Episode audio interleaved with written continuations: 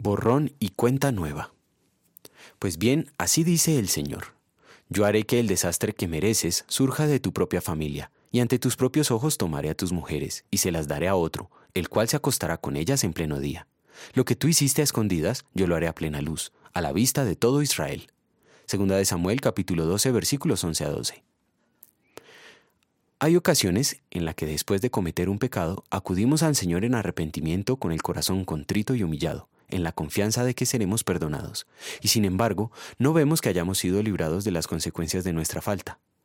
En tal circunstancia es fácil concluir que tal vez no hemos sido perdonados. ¿Es así? ¿Cómo saber si Dios efectivamente nos ha perdonado?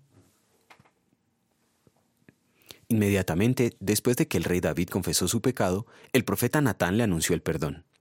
Dios realmente perdonó a David. No lo hizo porque se haya arrepentido. El Señor perdonó a David por causa de los méritos de Cristo.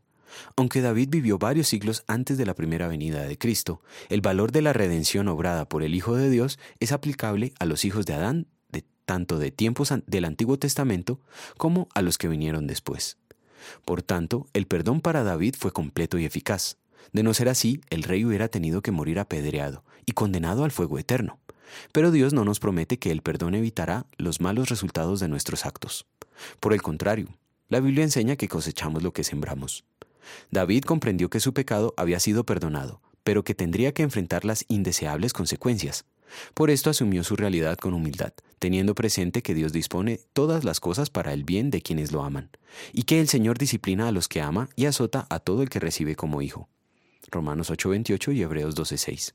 El resto de la historia de David es el registro de estas verdades en su vida. Cristo hizo todo lo necesario para asegurarnos el perdón y la dicha eterna. En gratitud vamos a querer apreciar su disciplina, considerando que ciertamente ninguna disciplina, en el momento de recibirla, parece agradable, sino más bien penosa.